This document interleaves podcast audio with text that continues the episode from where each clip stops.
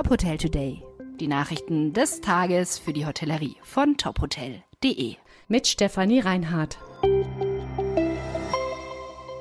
Nach der Steuerschätzung sieht die CDU Spielraum für den Erhalt der 7 Prozent. Die tourismuspolitische Sprecherin der CDU-CSU-Fraktion, Anja Karliczek, sagte, die weiterhin steigenden Steuereinnahmen von Bund und Ländern würden dafür genug Spielraum lassen. Es reiche nicht, Sympathie für die Branche zu bekunden. Die CDU-CSU will das Thema weiter auf der politischen Tagesordnung behalten. Nach Bekanntgabe der Steuerschätzung hatte Bundesfinanzminister Christian Lindner gesagt, er sehe im Bundeshaushalt keinen Spielraum für zusätzliche Ausgaben. Kempinski Hotels setzen auf Finanzexperten Stuart Dickey. Die Hotelgruppe hat den Briten zum Chief Financial Officer und zum Mitglied des Management Boards ernannt. Dickey bringt umfassende globale Finanzexpertise aus der internationalen Hotelindustrie mit. Er ist Wirtschaftsprüfer und war unter anderem Finanzchef bei Mandarin Oriental und Jumeirah. Kempinski betreibt 82 Fünf-Sterne-Hotels in 36 Ländern.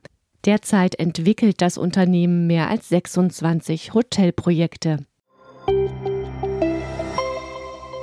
Kunsthotel Das Edlinger startet in Salzburg. Aus dem früheren Hotel Snooze ist in den vergangenen Monaten das Design- und Kunsthotel Das Edlinger geworden. Das Hotel hat 55 Zimmer und ist eine Hommage an den vor kurzem verstorbenen Salzburger Künstler Günter Edlinger. Er hatte die Gestaltung des Hotels maßgeblich beeinflusst. Mit dem Hotel sei die größte Dauerausstellung des Malers entstanden. Eigentümer des Hauses ist die österreichische Cavallo Hotel GmbH. Entwickler und Investor ist der Hotelunternehmer Udo Christi.